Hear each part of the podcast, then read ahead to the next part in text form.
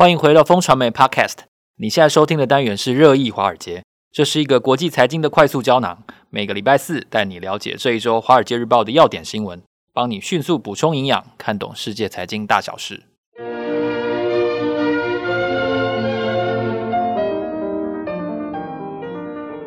想掌握投资制胜点，实践财务自由，立即订阅保德信招财进宝 Podcast 频道，每月线上三大主题。财经热话题，为您带来最新的市场动态和财经资讯。机智理财，祝您修好理财学分，投资才能一百分。放心享退，伴您超前部署第二人生，享受当人生胜利组的滋味。请上各大 Podcast 平台搜寻“招财进宝”频道，实现投资梦想。您的基金投资专家，PGIM 保德信投资，追求卓越，成就富足。早安，各位听众朋友，大家好，今天是二零二三年的五月四号。我是风传媒的财经副总编辑周启源，坐在我身边的呢是我们的好朋友志杰哥。嗨，大家好，我们是金牛帮帮忙导读电子报的共同作者，今天在这里为大家导读几则《华尔街日报》的重点要闻。首先，我们看到的是晶片的消息哦，全球晶片业的大咖都异口同声的说呢，半导体的复苏在望，有一个时间点非常值得期待哦。这跟 Bloomberg 的一个专栏作家的观点有一点落差，这是怎么回事呢？另外呢，是中国的消息，我们看到中国的报复正式开始了。报复谁呢？报复的是外商。哦，习近平认为呢，外商就是美国政府打手，他们必须要制造一种恐怖气氛来制衡外商在中国的营运跟生存。第三则新闻呢，我们看到的是人力资源的问题哦，就是高年级的员工急速的增加哦，他们成为老板们的新宠，他们呢，其实蛮有纪律的哦，因为九点钟打卡上班的话，他们大概八点五十分就来了哦。这是一群高年级的，然后劳动力也不能说新血哦，就是重回职场的一群人这样子。然后呢，我们看到一个消息是说，最准的风向球瑞士手表突然大卖哦。前一阵子我们讨论的是瑞士信贷嘛，现在讨论的是瑞士手表，这是他们的呃国家的招牌的产品。香港在重新开放边境之后呢，三月份的需求暴增了百分之六十二，证明了中国。真正开始复苏了吗？哦，我有说了吗？哦，还不确定哦。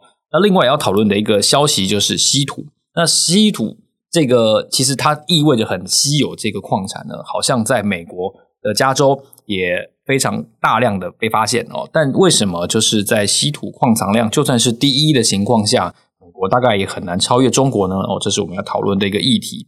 那首先我们来谈一下这个晶片的问题哦，就是我刚才谈到，就是 Bloomberg 有一个专栏作家。这两天写了一篇文章，说现在各大厂商就是库存满满了哈，但是为什么好像又有制造商说，其实这个苦日子很快就要结束了？因为毕竟现在五月了，苦日子很快结束，是不是三四季又又会很好呢？对，Bloomberg，诶，以我曾经是他对手路透的 前这个员工的立场来讲，我觉得 Bloomberg 讲的要考虑一下。不过这是我的个人之见了哈。那其实这个不是《华尔街日报》讲的哈，是这个是三星电子跟这个海力士电子。那大家知道这两家公司呢是全球最大的记忆体这个晶片的生产商哈。大家都知道我们现在呢就是财报周啊，那通常财报周呢先登场的就会这两家公司啊，还有这个美光啊，不管是美光呢，或是三星呢，或是海力士，都认为哈。这个复苏的时点最迟呢，就会在第四季了啊。不过呢，这个其实哈，他们修正过，可是我跟他不共了，最迟在第四季，就就就意思就是说要明年就对了。这个就是他们认为第四、第三、第四季呢，本来。本来大家认为是第二季嘛，对啊，我们半年前的今天，大家都认为毫无毫无音讯。对，第二季呢，大概会这个春燕会回来了，可是并没有如意料哈。对啊，那不管是台积电呢、三星呢，或是海力士，现在公布财报的这些晶片大咖呢，都认为这个啊春燕啊迟到了，迟到了会到哪时候来呢？其实会在三四季来哦，那他们认为当然是需求，当然他们最大的信心的来源呐，是这个 AI 运算这 ChatGPT 的效应，他认为诶应该会在这个之后会会发生哦。虽然现在感觉哈，这个云端的这个产业呢，其实也在裁员哦。不过呢，大家还蛮有信心的，认为这个 AI 或者是消费电子最弱最弱的消费电子，第三季第四季应该哦。应该这个景气就会回来，特别是大家认为升息到顶端了嘛，哈，接下来呢，就可能这个升息就会停止，停止之后呢，大家的压力可能会比较小，可能消费电子的青睐会重新回笼啊，停止就要暴涨，对，可是他没有考虑到万一景气衰退呢，这个不过这就是个变数。不过我们现在看到，至少我们看到晶片大咖，不管台积电呐、哈三星啊，或是海力士，他们都认为。第三季、第四季，最迟第四季，春燕就会回来。我们到时候可以看看半年以后，看看他们他们讲的准不准啊？是。那另外一个消息就是，中国的这个地缘政治的气氛还是蛮紧张。对。所以最近有一个咨询公司叫做贝恩公司，英文叫 Bain & Co，它的一个呃办公室就被搜查了。然后前一阵子，我记得好像有一个呃中国也专门写社论的记者，对，好像也被抓了。然后日本的一些呃员工。好像也有类似的问题，这个是中国最近又有一些，这个叫什么压人取供，在司法上面有一个有一个术语叫压人取供，就是我把你扣起来，我觉得扣到最后你就会说了。对，我觉得不知道是不是压人取供啊，不过施加压力是真的啊。这个美国对中国做了这么多的这个抵制的措施，我觉得中国可能它需要有一些反制措施出来。那针对外商就是一个他们可能的手段。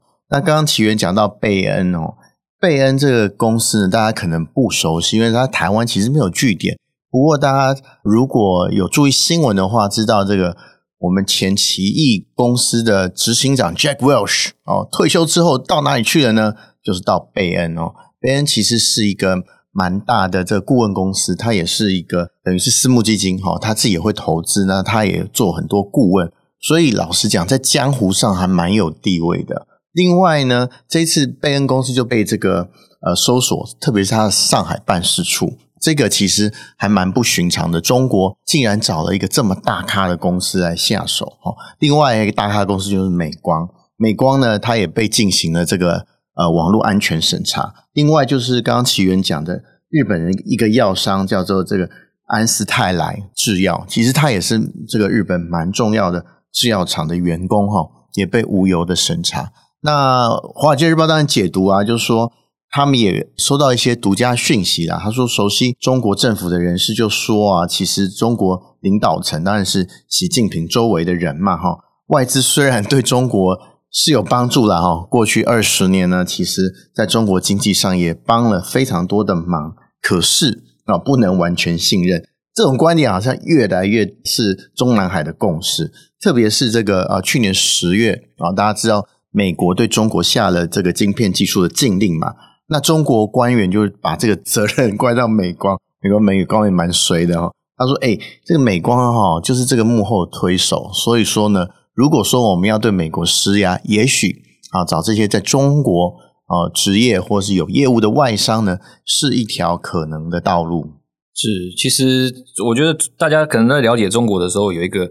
有一个盲点哦，就是说他们会一直被动的承受，我觉得这是不太可能的哦。他们非常信奉一句话哦，叫做“来而不往非礼也”，礼尚往来哈。你怎么你怎么搞我，我就是怎么搞你。据说是要制造一种恐怖的气氛，对对对，在外商里面。对我们，我们对这个刚才提到的那些公司，可能因为不是直接面对消费者的，跟大家不是那么的熟悉。对，但这个高来高去的情况，其实在在中国大陆是是蛮蛮显著的一个现象，所以我觉得会继续下去。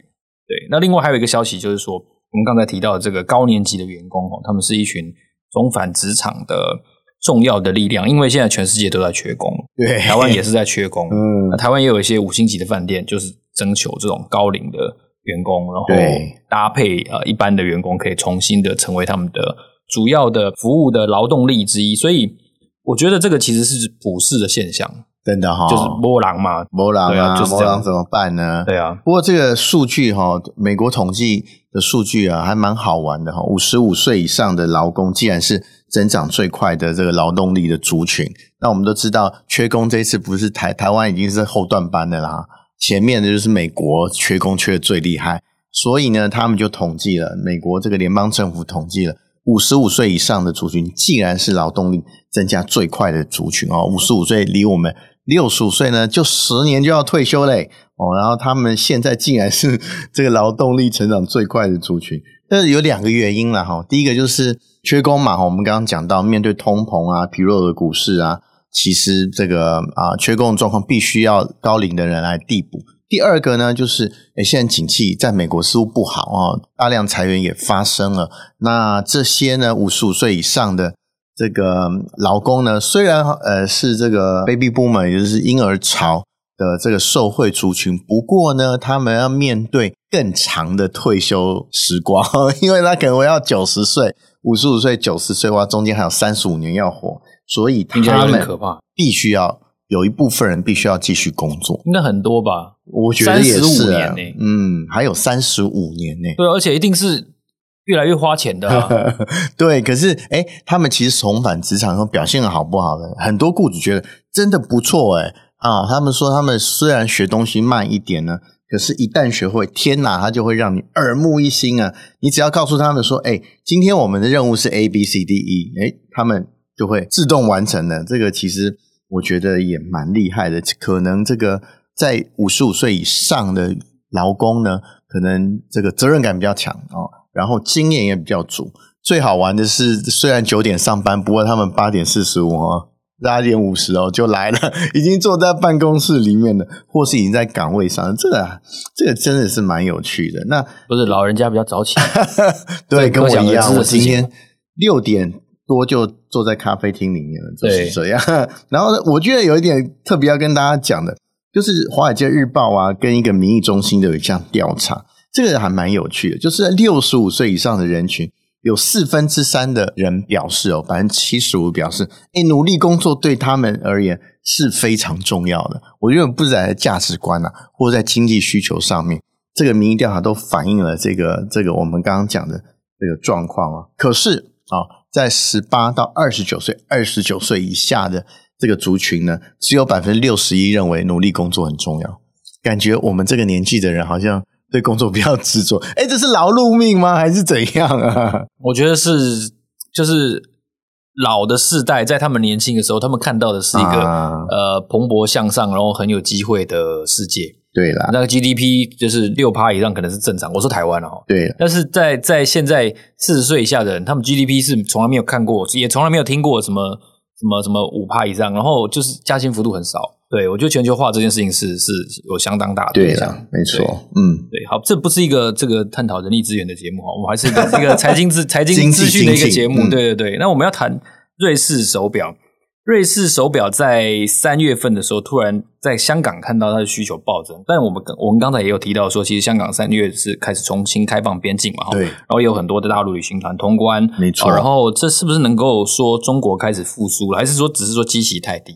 我觉得基期低当然是一个现象，不过呢，我们待会会看其他地方的这个对瑞士表的喜好度，在这个期间里面，三月的时候嘛，好像没有。那么显著的增加，就是说我们看观察这个景气动向有好多个指标嘛。哦，以这个大中华区，其实瑞士表示一个蛮好的指标。之前呢，其实还蛮准的。那瑞士钟表工业联合会定期都会公布数据，那这一次呢，就是在三月里面公布的数据。那数据最惊人就是香港的瑞士表的购买量比。去年三月同期增加百分之六十二，哇，这个是非常显著的增加。可是呢，哎，同一时期，中国大陆对瑞士表的购买呢，只增加十四而已哦。表示怎样？中国钱都跑到香港，还是有一部分这个中国富人其实先到香港去消费，这个都有可能。或者是现在在这个中国政治环境之下，其实在中国哈大肆买奢侈品，其实是。不合政治正确的状况，所以要到香港买就好了。哎，对啦，那可是你看美国，哎，美国瑞士表的消费，你去年三月的时候放缓到七点八个 percent。而我现在民调一下，现在录音室里面有人戴瑞士表？没有。对啊，我有戴，我戴 Swatch。哦，OK，这这对这算这算，但这个好，这个这跟我想象中的瑞士表实在是这个销路是有有有点差别。对，可是呢，这代表中国真的复苏吗？我们刚刚有这个问题嘛，对不对？可是来看到官方数据，好像中国内部不是这样子哦。因为你看，大家看到这个礼拜天，中国才公布的四月份这个非制造商业活动指数，虽然还是成长啊，五十六点四，算是在荣枯线以上。不过它比三月份的五十八其实下滑了。更惨的是这个采购经理人指数，我们常常讲的 PMI 是最重要的风向球。诶，它既然掉到四十九点二，就是在衰退下了，所以它已经在荣枯线下面了。这个是出乎大家意料之外的。诶，去年三月中国其实也不好，然后开始要更严格的封城，其实那时候机器也不高。既然今年四月意外就是 PMI 跌破了五十个荣枯线的以下，我觉得这个其实是对中国的复苏是一个很重要的警讯啊。感觉现在是内部需求好像不是这么好，也可能是因为这个美国哈欧美，因为大家知道中国制造业最后服务的市场还是欧洲或美国这些发达国家啊，发达国家可能。因为呢，升息啊，可能因为失业率增加，可能消费也力道也减少，所以说呢，就是看到中国现在制造不好，可是内需还可以的状况。中国到底复苏会怎么走？其实有关于今年二零二三年，大家全球成长的力道到底有多强，所以必须要大家 呃密切关注了哈。那个瑞士表只是一个指标而已啦。对我们，我们接下来可能还会谈更多关于中国的各种面向的竞争力跟发展的趋势的探讨。对，那另外我们刚刚有提到稀土这个矿产哦，稀土矿产其实它虽然名字叫稀土，但它其实不太稀有哦，所以中国这个独占的情况，其实各国也都有有所警觉跟准备了哦。那我们看到这个美国沙漠似乎也出现了相当大的一个矿场，那为什么它还是没有办法替代这个中国的嗯占有率呢？对，回答这个问题之前，我们先看现在的状况哦，就是美国在巩固晶片的来源之后，它第二个要希望巩固的资源，当然就是未来的金矿嘛，哈，就是要稀土。华尔街日报特别有一个独家报道，他说哈，这个白宫呢想要对这个稀土也给予这个呃抵免啊，可能在税务上的抵免。那它现在的草案是大概每公斤会二十美元的抵免，我觉得这个其实是蛮高的哈。现在呢，这个稀土的价格呢，大概是一百块美元。所以说，你如果说诶抵免，不知道它因为细节还没公布，不知道它到底二十块是怎么样的抵免哈，所以我们不知道。不过以比例上来不低了哈。那可是，在这个政策之前，其实美国的有一些企业其实早就已经在布局了。特别是刚刚我们讲的这个美国最大的稀土矿，其实，在加州跟内华达的边境已经这个已经出来了哈，已经其实运运作蛮久了。它其实二零一九年就开始正式量产了哈。这个叫做芒廷山啊，芒廷山其实 Mountain Pass，这用英文比较好讲了哈，叫做芒廷山口。那芒廷山口呢？现在呢，这个已经大量开始开采稀土了，而且最近传出来消息超好的，他说这个矿物学家呢认为它是这个全世界呃稀土的矿藏量呢堪比这个石油界的沙乌地阿拉伯，重大发现，啊，这个其实非常非常重大的发现。那可是我们今天没有看到这个确切数据，不像我们上次在瑞典发现那个稀土矿有没有？它有一个数字出来。不过呢，为什么大家觉得说，诶，就算你美国矿场这么好呢，其实要这个取代中国的这个稀土的生产，其实也有一定的难度。其实因为大家知道。为什么稀土这么重要？因为它是一个永磁，就是永久有磁性的这个状况，用在马达里面非常好。那你要变成这个永久磁铁呢，一定要经过三个阶段，一个就是开矿嘛，哦，大家很清楚，开矿之后要怎么样？精炼，精炼之后做成磁铁。所以这个三个状况啊，这个三个状况呢，现在目前都掌握在中国手里，特别是第二个跟第三个。就算你第一个美国呢？矿场呢？哦，是好比这个沙乌地阿拉伯。可是呢，对于精炼业务呢，我们刚刚讲第二阶段哈，要变成稀土，要变成永久性磁铁的这个第二阶段呢，中国的业务占了全球百分之九十一。然后呢，制成这个啊永磁的磁铁的这个啊市占率呢，中国也占了九十四个 percent。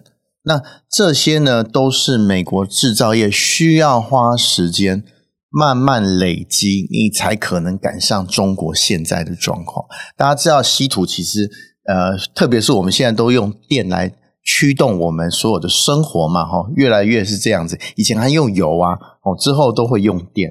那大家知道，这个一架三 F 三十五的战斗机大概就要快五百公斤的稀土，所以稀土变成一个非常稀缺的资源。那美国，我们刚刚讲的这个芒廷山呢，它在二零一七年重启嘛，哦，二零一九年开始这个量产，可是它速度其实蛮快的。它现在在全球供给量已经可以达到百分之十五了。那现在我们当然啊，我们刚刚说的这个第二阶段、第三阶段还被中国垄断的状况下面，如果啊美国在这个加工或是制造磁铁的这个最后阶段呢，能够迎头赶上的话，也许真的能够在全球稀土的供应上或永久磁铁的供应上。